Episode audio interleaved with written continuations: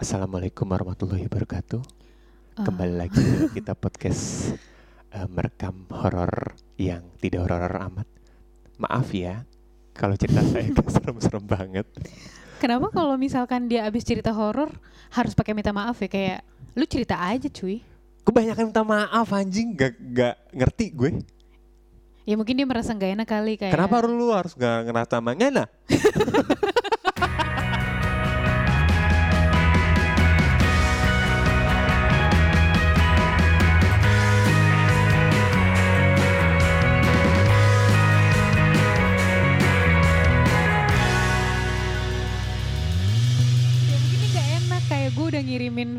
sua uh, audio yang orang-orang harapkan serem. Men, Maaf lu ya. jangan terlalu mikirin orang. Jujur lu kalau mikirin orang terus, lu lu nggak sukses dong lu. As, Waduh.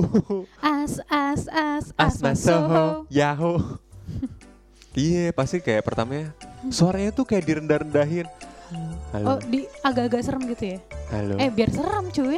Iya, maksud gue kalau emang cerita lu serem, creepy, eh Don't Breathe juga filmnya teriak-teriak, nggak harus Bapak, saya mau maling dulu ya. Eh, nih ya. Eh, gue kata sama lu.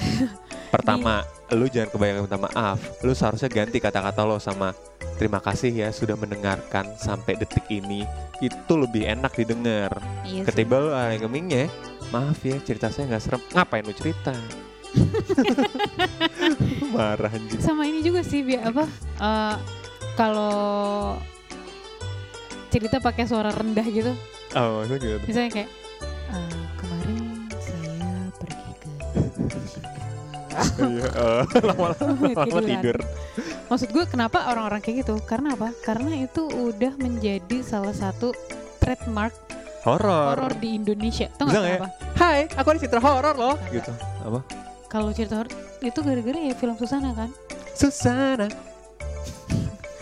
Ini orang nggak bisa diajak serius Enggak, gue kemarin soalnya habis research. Kan ini kita mau kasih ke noise. Tapi di noise tuh kebanyakan opini tengah malam. Kebanyakan misteri Nesi. Maksud gue kenapa lu kalau sendirian pengennya denger horor? yang memacu adrenalin mungkin Uh. orang bosen kali ya dengerin yang yang namanya Macu adrenalin tuh banyak ya. health mental, Oh. kayak mental health gitu kan orang-orang sering banget bahas kayak gitu karena sekarang lagi pandemi kan, terus oh, iya, bener, bener, bener. bahas segala macam gitu kayak ngomongin orang. Menyenangkan sih ngomongin orang tapi ya Tapi ngomongin orang kan gak bisa yang general. iya. Masa lu ngomongin artis di podcast? Iya. Kalau artis luar negeri nggak apa-apa sih, gue sering ngomongin artis luar negeri sama temen gue. Iya. Nah tapi anyway, eh ya mungkin yang audiens suka itu kali ya, yang kayak gitu, Iya. yang horor, misteri, apa konspirasi.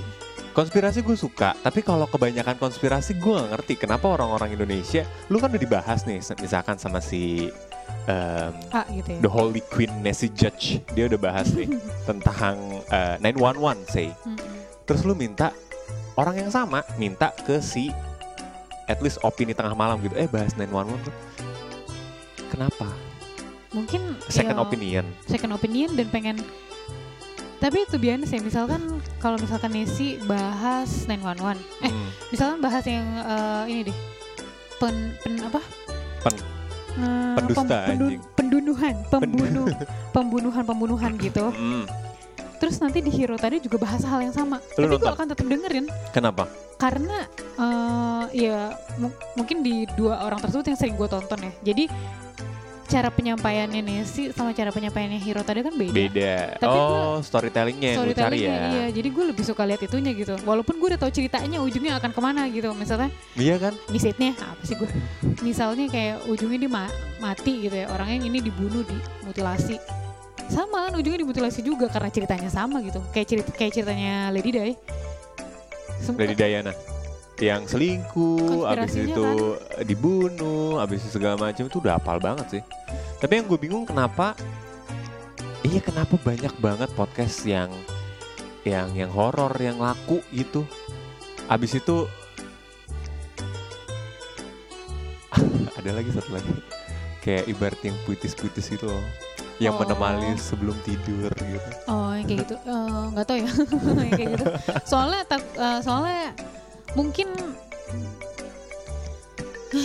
mungkin orang-orang juga udah pada bing, eh, bingung kali dengerin apa lagi gitu. Iya benar. Dengan berita, elah Kita udah berita tuh ya kalau berbagi. yang, yang speak po mulu kan. Maaf, maksud saya ya Iya. ngomongnya typo. Iya ngomongnya typo anjing. Tapi kalau menurut gue kenapa orang-orang suka itu ya kalau gue lihat ke diri gue juga sendiri gitu gue suka sama konten misteri konten horor konten uh, konspirasi tapi bukan konten sajak-sajak puitis gitu ya, karena gue nggak suka nggak terlalu gue agak cringe gitu Iya. jadi kayak Makanya nih kita "It's harus not mine. Kan gue research kemarin noise. Itu isinya kebanyakan bukan kebanyakan ya tapi beberapa ada tiga podcast mungkin yang satu kategori gitu. Kayak ada Opini Tengah Malam, Nancy Judge, eh, Risa Saraswati dan bla bla bla bla. Dan itu kan semua ngebahas horor maksud gue eh, berarti di situ kita bisa ambil kesimpulan kalau orang Indonesia tuh suka banget horor. Mm-mm. sempat eh, Do You See What I See dia sempat posisi satu setiap iya ya. di Sp- Spotify sampai berapa bulan dia posisi satu. Eh, abis itu orang Indonesia juga suka yang cringe. Kenapa? Soalnya rintik seduh coba. Dia bisa posisi satu sampai sekarang. Iya. Iya. Tau. apa kita jadi podcast kayak gitu ini yang kayak gini aja. Jarang banyak yang dengerin mau kayak gitu lagi kayak eh diludahin ya. Tapi kalau menurut gue ya itu sih punya target audiens masing-masing sih. Iya sih. Kayak rintik seduh pasti kenapa dia jadi nomor satu ya dia punya target audiens. Menurut gue juga gitu karena sih. nggak mungkin juga dia langsung tiba-tiba nomor satu. Ya beda apakah dia punya ordal atau gimana nggak tahu juga. Tapi Hmm.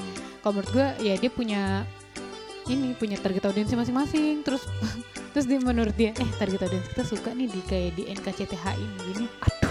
Ya udah kita butuh aja kayak gitu terus gitu. NKCTRI ini aduh. Soalnya ternyata nggak tahu anak-anak eh, umuran belasan mungkin masih suka kali ya? Iya yang yang Dengan Gen Z Gen Z gitu. Bukan Gen Z lagi udah alpha. Oh, oh Gen Alpha ya? Udah alpha yang udah yang masih belasan tahun umurnya. Iya belasan tahun kayaknya itu ya. masih masih ri- masih suka yang denger denger Iya. kayak gitu, gitu. Tapi kalau kita kan tadi challenging the status quo banget kan kenapa sih kayak banyak banget yang horror? Tapi to be gue juga gue juga kalau lagi eh, sendirian segala macem kalau kita lagi kayak gabut pengen dengerin apa kita juga pasti dengerin yang thriller thriller atau konspirasi gitu ya konspirasi. Tapi ada ide ada ide nggak ya? Kayak misalkan kalau tadi kita bilang kenapa ya orang-orang suka dengerin itu? Kenapa bisa terkenal segala macam. Emang menurut kita tuh apa yang kayaknya bikin uh, challenging the status quo atau oh, ini kayak terobosan baru nih dalam dunia perpodcastan in, in terms of content, in terms of temanya atau storytellernya gitu. Ada nggak? ada sih menurut gue Apa? menurut gue yang yang yang challenging status quo yang menurut gue ini bakal terobosan itu ngebahas kasus crime kalau enggak ngebahas hantu-hantu lokal Oh iya. ya kan yang crime-nya tapi yang trend ya yang yang yang currently baru kejadian gitu ataupun kalau yang lama juga nggak apa-apa tapi bakal lebih more interesting kalau menurut gue lu bahas yang currently crime Currently crime. Iya, kayak misalkan baru tuh 2018 kejadiannya segala macam. Atau lo bakal bahas hantu-hantu lokal. Atau lo interogasi, interogasi, interview eh, warlock. Lo pernah nggak ngelihat di sini hantu lokal segala Gue macam? pikir lu bilang mau interview eh, serial killer, eh gue takut sih. interview serial killer, Iya sih, itu juga bagus menurut gue. takut gitu. Kayak- Kayak manto gitu. Ih, Ih, takut kali. tapi pas itu ada kan di film dia interview bener-bener datengin ke penjara, dia pengen ngomong sama serial kill- killer itu. Oh, si ini ya siapa? Gue lupa Ted, Ted filmnya apa. Bundy. Iya. Ted Bundy. Itu sampai ada tiga news. Doh. Ted Bundy. Tapi kayaknya itu bukan Ted Bundy yang Ah, gue Ted tonton. Bundy, eh orang Ah, Ted Sunda, orang Bandung deh. si si AA, Iya itu. AA Ted. Dan menurut eh, penelitian yang gue baca, ketika lo nonton horor, denger horor atau apa pun itu, itu kan ngebuat adrenalin lo naik. Mm. Ketika adrenalin lo naik, itu terjadi namanya em, apa sih? Jadi adrenalin adiktif. Mm. Jadi pas lo deg-degan tuh kayak, aduh, jadi kayak ada yang ah, hormon yang keluar gitu kayak endorfin Oh, endorfin lo iya. tuh keluar pas adrenalin naik Nan- gitu. nan- Nan no. no nah Adrenalin lo keluar tuh jadi kayak keluar hormon kayak gitu. hmm, ya ya ya bener sih Iya kan? bener juga konten-konten creator ini oke. Kenapa lo tiba-tiba jadi kayak deep gitu? oh iya ya sambil ngelihat ke langit Menurut gue sih gitu. Jadi ya, ya gantilah referensinya. Cik gitu maksa Ya, orang. tapi- Menurut gue gak apa-apa sih. ya maksud Cuman gue pengen diverse aja.